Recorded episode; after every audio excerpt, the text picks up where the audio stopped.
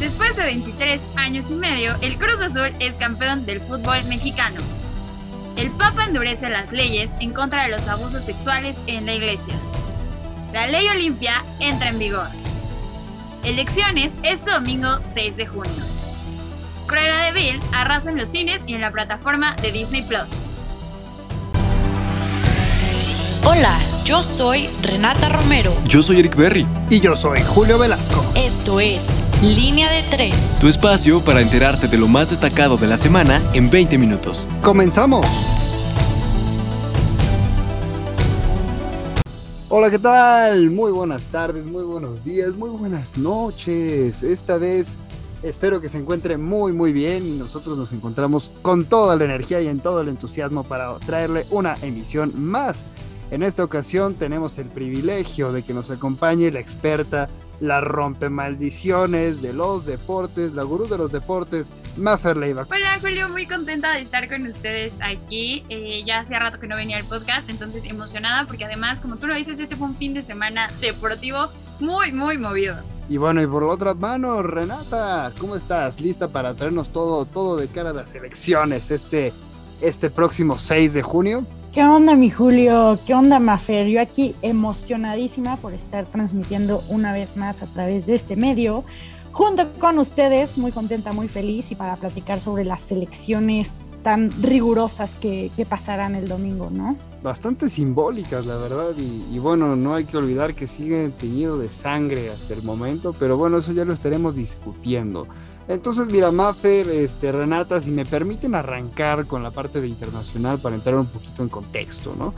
Y, empezamos con la memoria histórica, porque si bien es cierto que, había como la parte de la colonización en África y todas esas vertientes, Empezamos con que Alemania finalmente reconoció el genocidio realizado en Namibia. En Namibia es un país ubicado al noreste de África que estuvo ocupado por los alemanes durante décadas. Se ha reconocido el genocidio llevado a cabo por Alemania a inicios del siglo XX. Estamos hablando que fue entre 1904 y 1908 los pueblos perseguidos y, bueno, los cálculos estiman que las tropas alemanas mataron alrededor de, escuche bien, 60 mil personas de la etnia Herero y otras 10 mil de la etnia Nama. Y bueno, esta memoria histórica realmente vendrá redituada monetariamente con algunas multas. Y en otras noticias, también unas noticias muy tristes, secuestran a otros 200 estudiantes de una escuela en Nigeria. Nigeria, el país más poblado de África, ha sufrido en los últimos meses una ola de ratos a escolares por parte de bandas que exigen recompensas por su liberación habiendo más de 800 estudiantes víctimas en lo que va del año. En este caso, prácticamente se trata de la escuela islámica Salih Tank. Y bueno, realmente muchos de estos ataques podrían estar perpetrados por el grupo terrorista Boko Haram, que bueno, las autoridades lo atribuyen, según esto, a bandidos, pero son claramente acciones repulsivas y que realmente, a ver, llevamos 800 estudiantes en lo que va del año.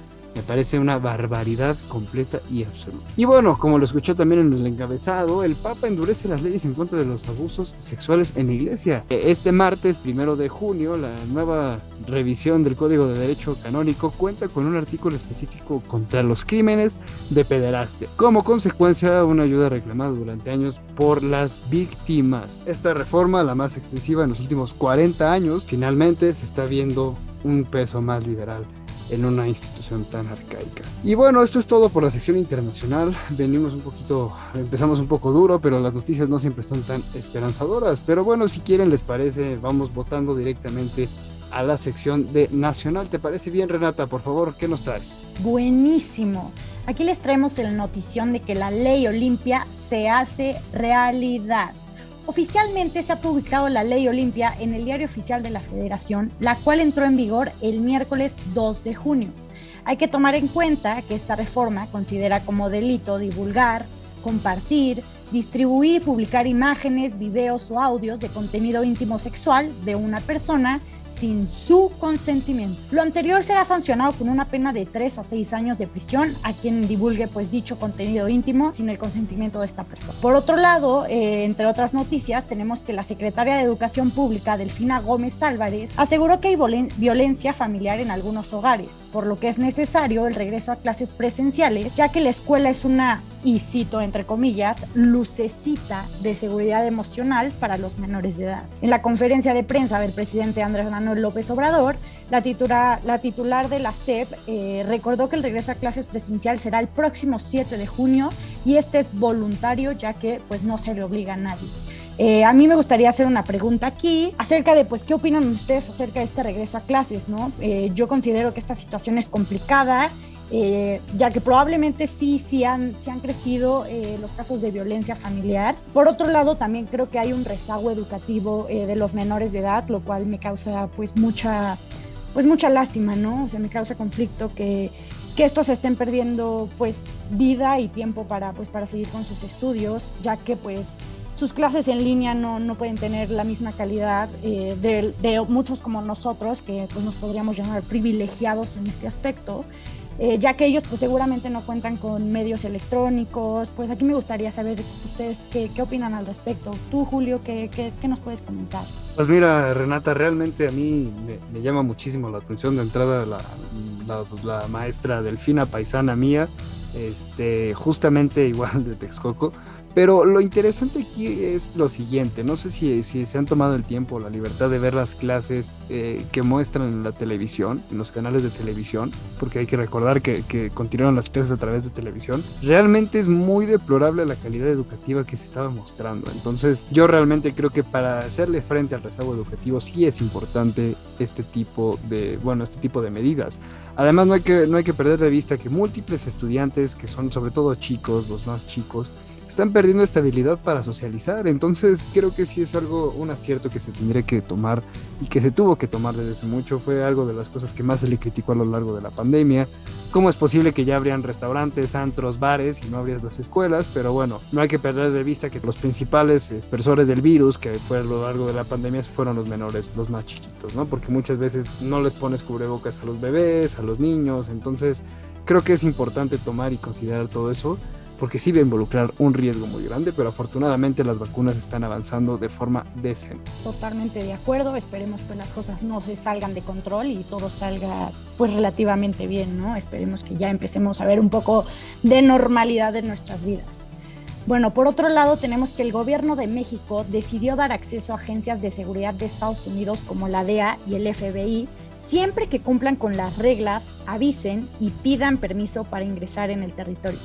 De esta manera lo informó el presidente Andrés Manuel López Obrador, quien detalló que para que no haya operativos con saldos negativos en el país, como el llamado rápido y furioso, eh, se modificó la regulación de las visitas a nuestro país por parte de elementos de este tipo de agencias. El presidente subrayó que el gobierno de México no tiene nada que esconder por lo que promueve la transparencia ante otros países mientras que se respete la normatividad.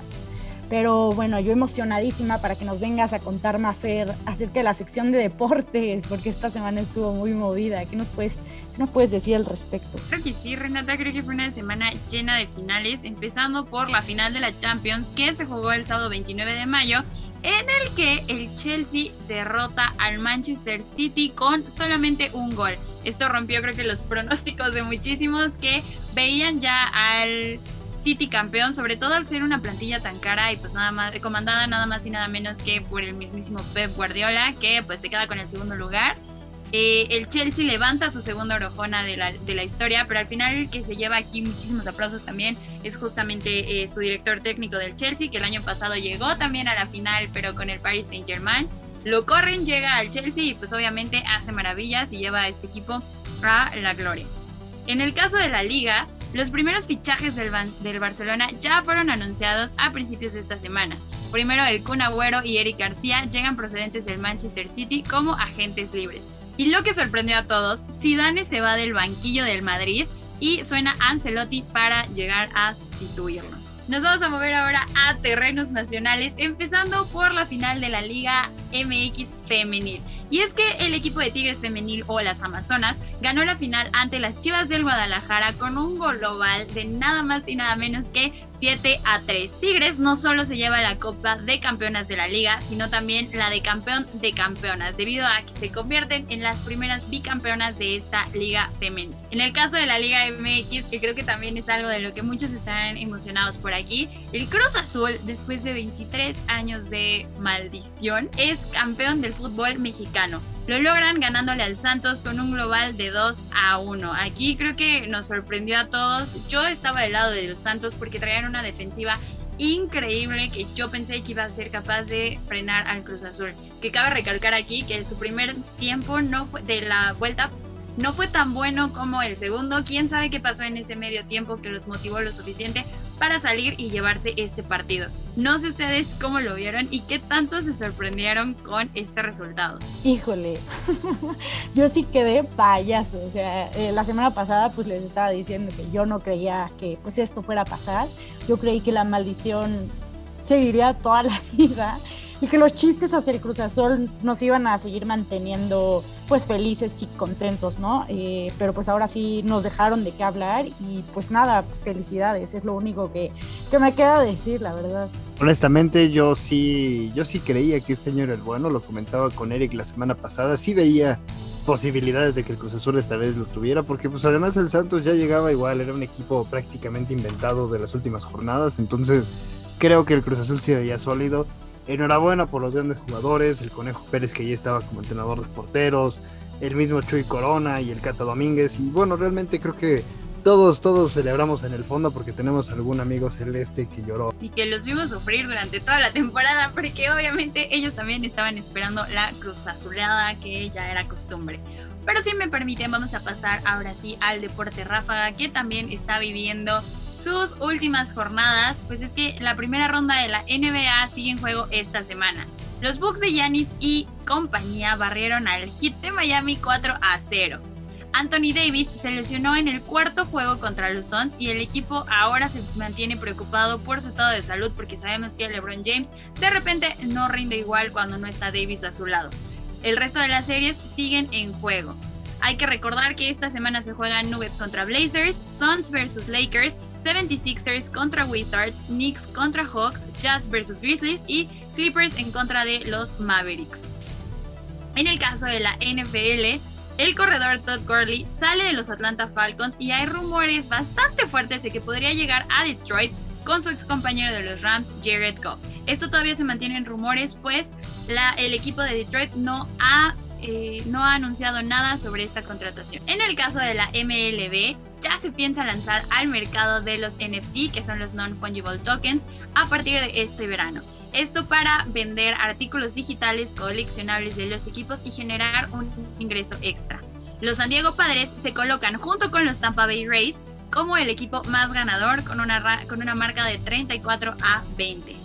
Shane Bieber, pitcher de los Cleveland Indians, es el primero en conseguir los 100 strikeouts de la temporada.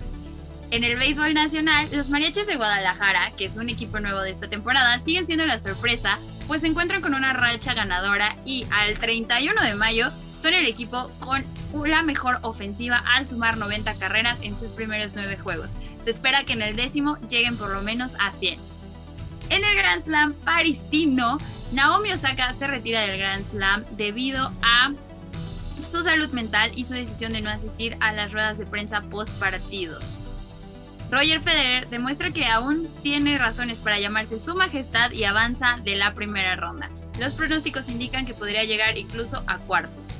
Nadia Podoroska, la argentina, es eliminada en la primera ronda al perder 6-0 y 6-3 en contra de Belinda Bencic. Y por último, las cosas se ponen caliente en el hielo pues la NHL ya está en su segunda ronda de playoffs y los equipos calificados son los Tampa Bay Lightning, que ellos son los actuales campeones, hay que recordarlo, Las Vegas Golden Knights, Colorado Avalanche, Boston Bruins, New York Islanders, Carolina Hurricanes, Montreal Canadiens y los Winnipeg Jets, todos ellos disputando sus siete juegos para avanzar a la siguiente ronda.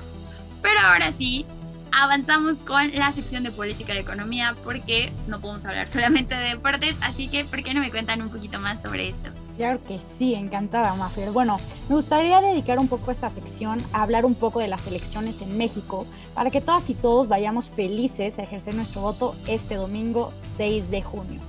Voy a sonar reiterativa, pero voy a contestar una serie de preguntas para, pues, para que sea un poco más fácil, ¿no? Entonces, ¿cuándo son? Eh, en principio me gustaría decir que el 4 de abril comenzaron las campañas para diputaciones federales y terminarán el, bueno, más bien terminaron el 2 de junio y como ya lo dije, las elecciones son este domingo 6 de junio de 2021. ¿Cuándo se computan los resultados? Eh, se estarán computando entre el 9 y 12 de junio y pues estos son los cómputos distritales, ¿no? Más que nada. después, ¿cuántos cargos se eligen? Las elecciones de 2021 han sido llamadas como las más grandes de la historia, según el INE, quien dio a conocer que este año se elegirán 500 cargos de diputaciones federales y 19.915 cargos de carácter electoral, entre ellos 15 gubernaturas. Eh, para estas elecciones intermedias hay aproximadamente 162.896 casillas electorales divididas en cada entidad federativa. Eh, los estados con más mesas de votación son el Estado de México, la Ciudad de México, claramente, Veracruz y Jalisco. Eh, relacionado con las elecciones, eh, el presidente Andrés Manuel López Obrador, en la conferencia matutina, señaló que se realizó la detención de un hombre presuntamente implicado en el asesinato de la candidata a la alcaldía de Moroleón por Movimiento Ciudadano, Alma Rosa Barragán. Eh, el pasado 25 de mayo, la candidata lamentablemente fue atacada a balazos mientras realizaba un mitin en la calle Pedro Guzmán, cuando hombres armados le dispararon para asesinarla. La verdad es que espero que estos asesinatos y estas elecciones tan violentas pues ya, ya lleguen a su fin este domingo. Eh, entonces pues solo les recordamos amablemente que salgan a votar para, pues, para ver cambios en nuestro país, ¿no? Sin duda alguna es un tema muy, muy sensible el tema de los asesinatos, ¿no? Y lo hemos venido señalando, que creo que sin duda tenemos que votar porque es nuestro, nuestro, nuestra obligación y nuestro derecho como ciudadanos. Entonces hay que exigir a las autoridades también que esclarezcan las cuentas. Y bueno, realmente son temas muy, muy complicados. Y bueno, para cerrar esta emisión este, semanal de su podcast favorito, vámonos con, con sociedad y cultura, ¿no? Y arrancamos con que Black Mirror de Netflix, una serie famosísima por muchísimas predicciones, casi como la de Los Simpson, es ahora una atracción de un parque temático. Para los fanáticos y los fanáticos de Black Mirror, la serie de televisión de ciencia ficción británica, que fue creada por Charlie Broker, está de suerte porque la saga es ahora parte de un, de un parque de atracciones, pero en formato de laberinto. Para ser precisos, recientemente fue inaugurado Black Mirror eh, y bueno, el ya clásico parque de atracciones eh, Short Park de Surrey en el Reino Unido. Así que ahorren para poder ir a ver hasta Reino Unido este parque de diversiones. Y por otro lado, de nuevo el, oligopolio de Disney lanzó la, bueno, la cinta de Cruella de Vil y esta arrasó en los cines y en la plataforma de Disney Plus. La película que costó 200 millones de dólares eh, está rindiendo sus frutos en tan solo la primera semana. ¿Por qué? Porque ya recaudó los 200 de inversión y con esto un sinfín de comentarios positivos. Aunque la crítica, eh, bueno, realmente va a girar en torno al, uso excesivo de la música y en un casting cuestionable de los protagonistas tan jóvenes. Pero ahí, bueno, de ahí en más, es una historia inesperada y dramática.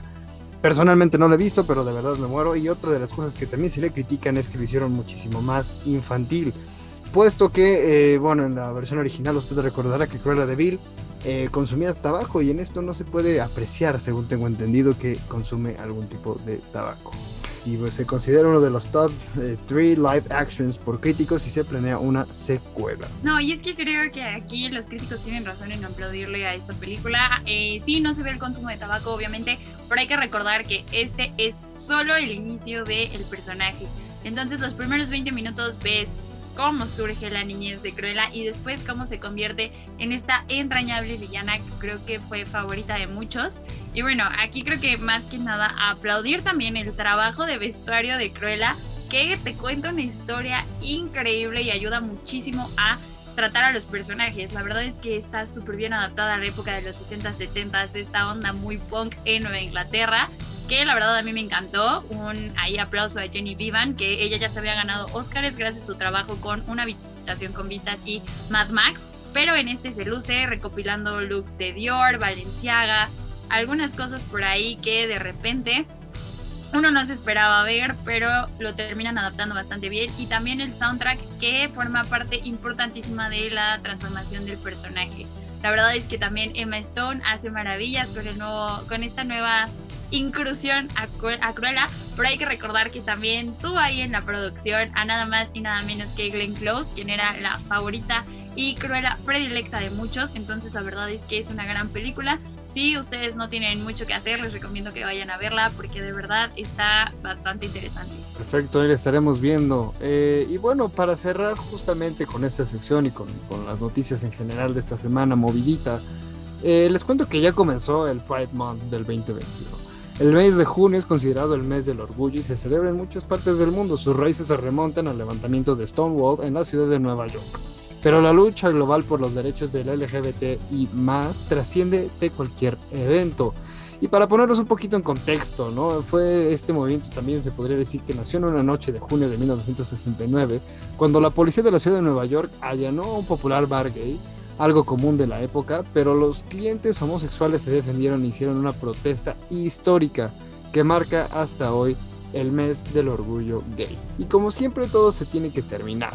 Eh, de nuevo, un gusto estar acompañado por la gurú de los deportes, Maffer, por Renata, igual este, este tremendo análisis de las noticias y de sobre todo de las elecciones, que ya veremos cuál va a ser el desenlace la próxima semana. Mafer, Renata, muchísimas gracias. Muchísimas gracias a ti, Julio. Igual es un placer estar contigo en esta emisión, Mafer. Eh, les recuerdo que nos pueden seguir en Instagram como arroba entre comillas digital y en Twitter como arroba entrecom digital. Muchísimas gracias por tenerme aquí en este episodio. La verdad extrañaba platicar con ustedes. Fue una semana muy movida, pero definitivamente creo que después de este podcast no solo nuestra audiencia salió más informada, sino también nosotros. Y si se quedan con ganas de saber aún más, no olviden visitar nuestro sitio web entrecomillasdigital.com y ahí pueden encontrar todos los artículos de opinión que son realizados por parte del equipo de Entre Comillas. Muchísimas gracias, Maffer, muchísimas gracias, Renata, y felicidades a los Cruz Azuleños, a los Chemos. Hasta la próxima, nos vemos.